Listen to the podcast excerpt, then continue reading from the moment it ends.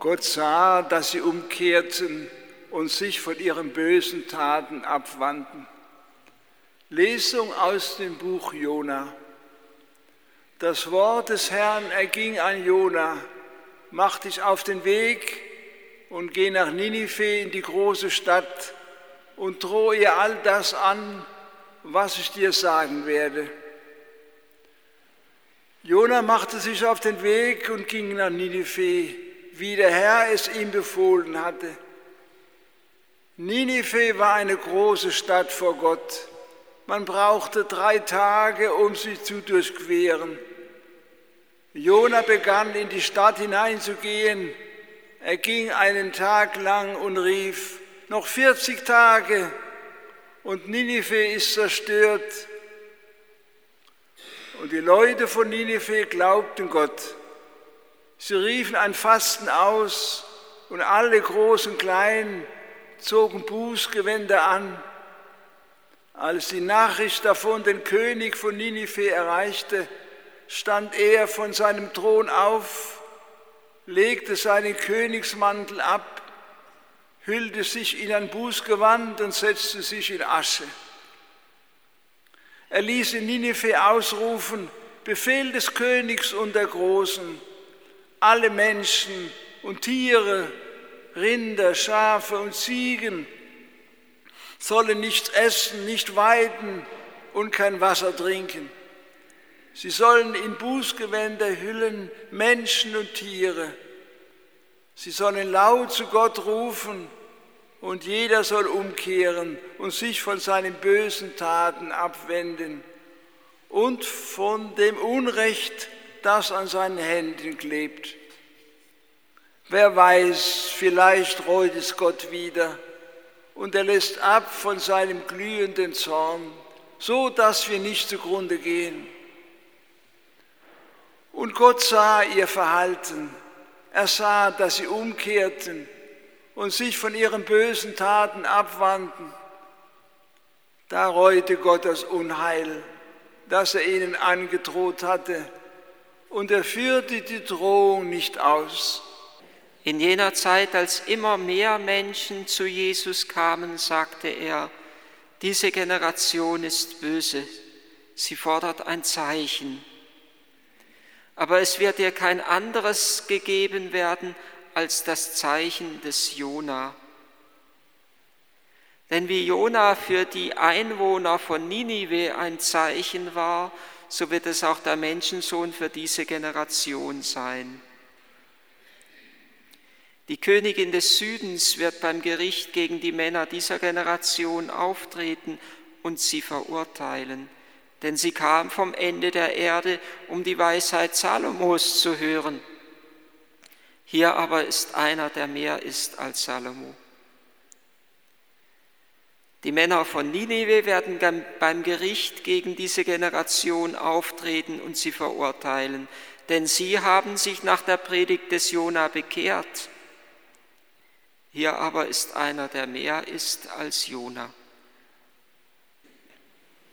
Es wird ihr kein anderes Zeichen gegeben dieser Generation als das Zeichen des Jona oder wie es Jesus dann auch sagt nach dem Zeugnis des Matthäusevangeliums, denn wie Jona drei Tage und drei Nächte im Bauch des Fisches war, so wird auch der Menschensohn drei Tage und drei Nächte im Schoß der Erde sein. Das Zeichen des Jona ist das Zeichen von Tod und Auferstehung, aber nicht nur dieser Hinweis auf Tod und Auferstehung Christi, sondern es verbirgt sich vielmehr eine geistliche Dimension dahinter. Es ist das große Zeichen, dass Umkehr möglich ist. Und es ist das große Hoffnungszeichen, dass Gott barmherzig ist.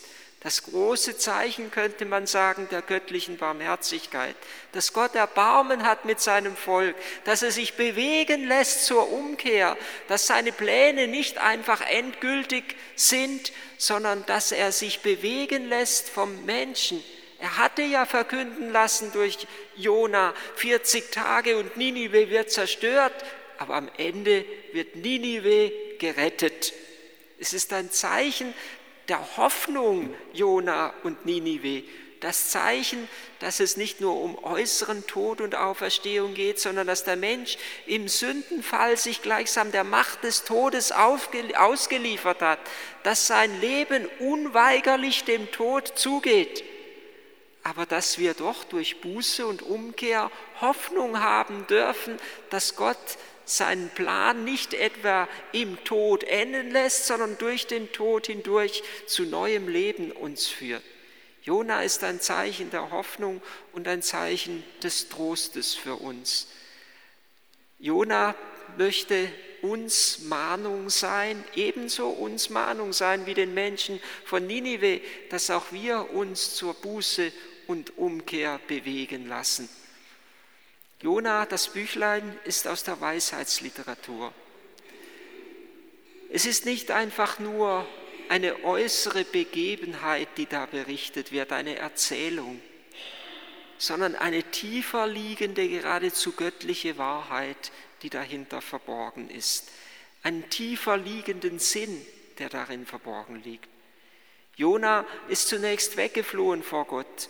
Er ist genau in die entgegengesetzte Richtung gegangen, gerade dahin gegangen, wo er eigentlich nicht hingehen hätte sollen. Er sollte nach Ninive und er ist auf das Schiff, das genau in die entgegengesetzte Richtung fuhr. Und nun entsteht ein großer Sturm. Und die Männer fragen, was los ist, und sie kommen zu dem Ergebnis, der Sturm bewegt, ist deswegen entstanden, weil Jona gleichsam ungehorsam war. Und nun wird verlangt, Jona ins Meer zu werfen, Jona über Bord zu werfen. Es tut ihnen weh, den Männern, die auf dem Schiff sind. Sie wollen ja keinen, dass er zugrunde gehen lässt, aber Jona lässt es mit sich geschehen. Er sagt Zeichlam, ja, ich weiß es, ich bin's eigentlich gewesen und deswegen müsst ihr mich über Bord werfen. Eigentlich etwas, was uns erschüttern kann. Müssen wir Gottes Zorn besänftigen dadurch, dass einer preisgegeben wird? Jona ist ja nur ein Bild für Christus.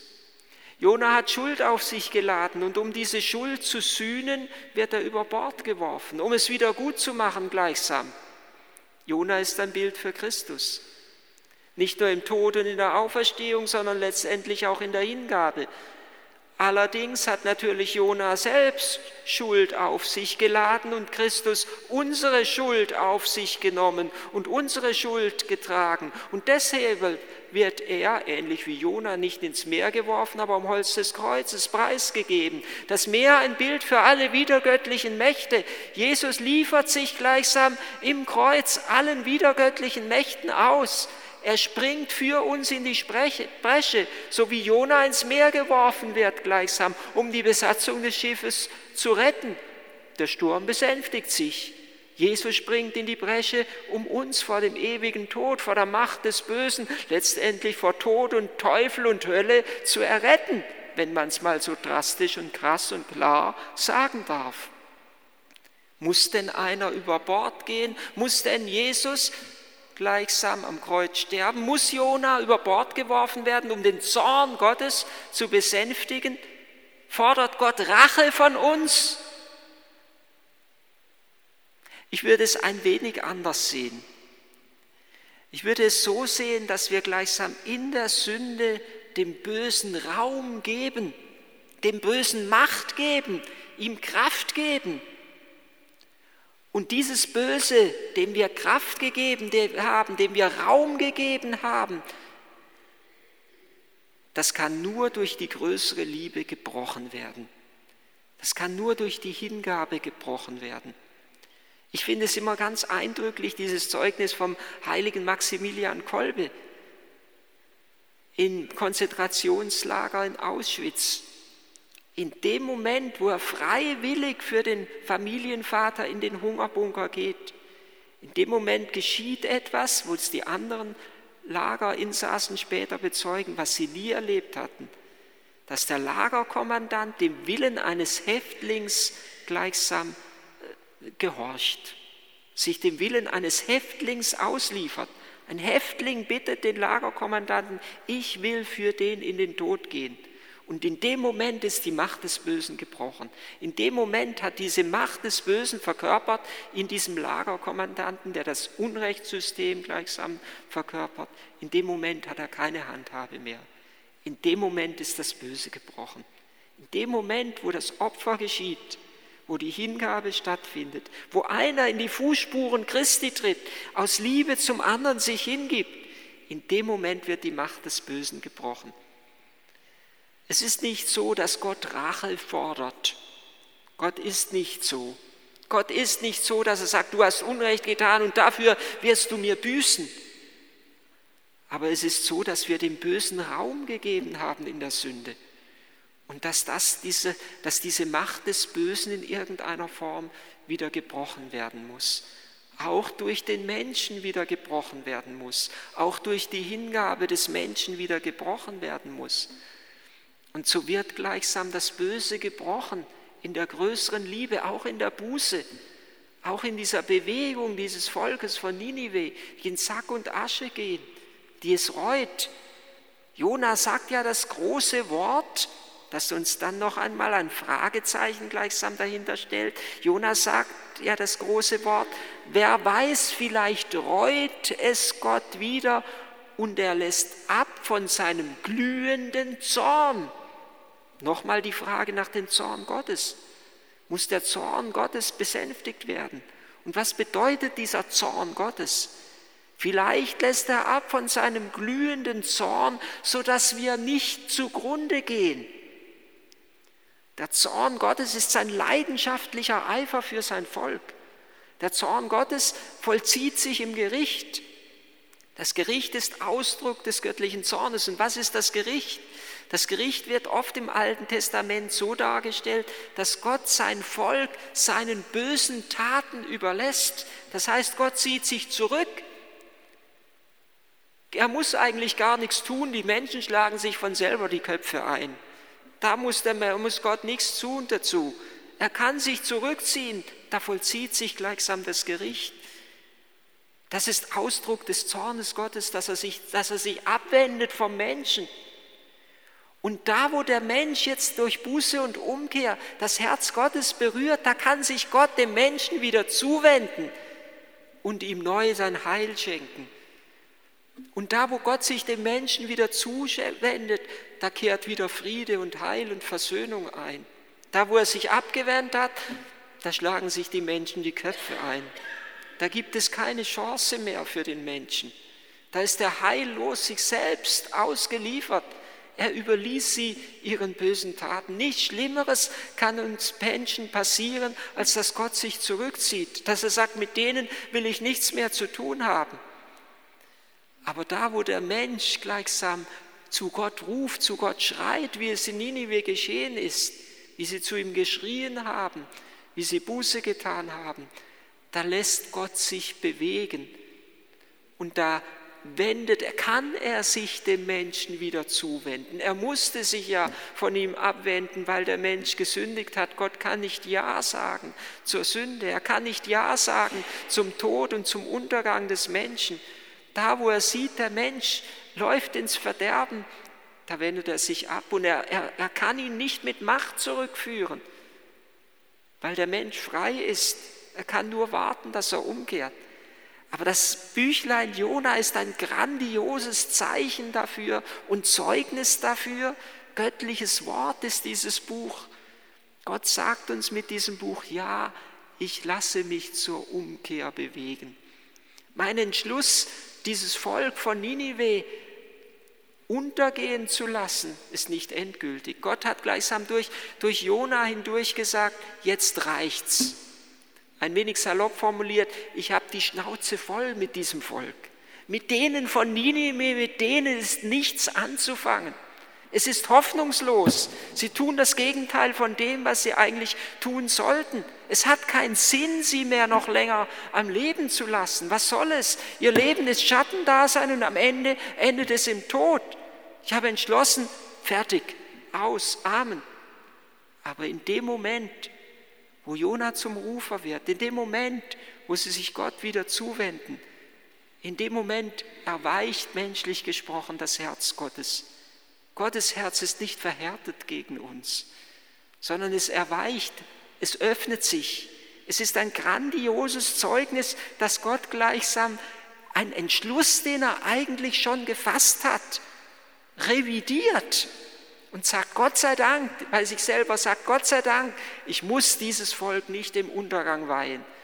Es hat sich sein Herz neu für mich geöffnet. Ich kann ihm wieder Gnade, Erbarmen und Heil schenken. Und so ist das Büchlein Jona und dieses Zeugnis von Jona, gerade jetzt, wenn wir es in der Fastenzeit hören, eine große Ermutigung an uns, dass wir gleichsam an Gottes Herz rühren sollen, dass wir Gottes Herz bewegen sollen, dass er sich uns wieder zuwenden kann, dass er Grund hat, wieder voll Liebe und voll Erbarmen auf sein Volk zu schauen. Und es ist ein großes Zeugnis, das Büchlein Jona, dass einer, der den, der, der den Spuren Gottes, wenn zunächst auch widerwillig, aber am Ende doch den Spuren Gottes gefolgt ist wie Jona, das getan hat, was Gott von ihm wollte, wie Gott durch diesen Einzelnen ein ganzes Volk zur Umkehr bewegen konnte. Wir dürfen also nicht müde werden und nicht hoffnungslos werden, sondern wir dürfen vertrauen, dass Gott immer wieder auf unser demütiges Bitten und Flehen, auf unser Opfer und auf unsere Buße mit Liebe und Gnade und Erbarmen antwortet.